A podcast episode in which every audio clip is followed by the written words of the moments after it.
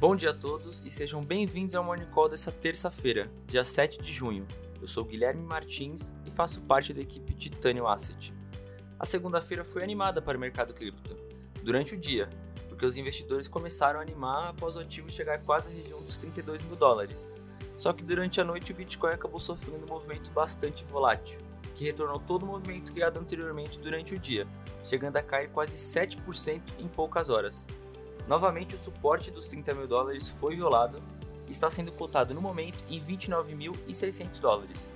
O movimento demonstra fraqueza, pois o mesmo não consegue se manter em zonas superiores. Agora os touros terão que ser resilientes para frear quedas mais profundas. O Ethereum seguiu no mesmo caminho, perdendo boa parte da alta acumulada durante o dia, sendo cotado no momento em 1.760 dólares. Seu alvo dos 2 mil dólares parece distante, e os compradores terão que encher mais os carrinhos para criar um cenário mais otimista. Dados apresentam que as quedas das criptomoedas não vêm afetando só os investidores, mas também os mineradores que estão vendendo seus ativos para pagar as contas. De acordo com a Coinmetrics, o envio para as exchanges quase dobrou em maio, atingindo uma alta de 400 milhões.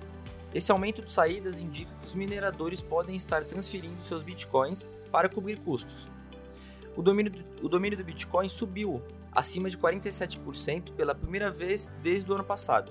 A adoção da criptomoeda vem aumentando justamente quando os preços vêm sofrendo quedas, o que demonstra que os investidores se sentem mais seguros em relação a outros ativos do setor. Em relação ao desempenho das altcoins nas últimas 24 horas, as maiores altas foram representadas por Uno Sed, com valorização de quase 4%, Gala, com valorização de 3,5%.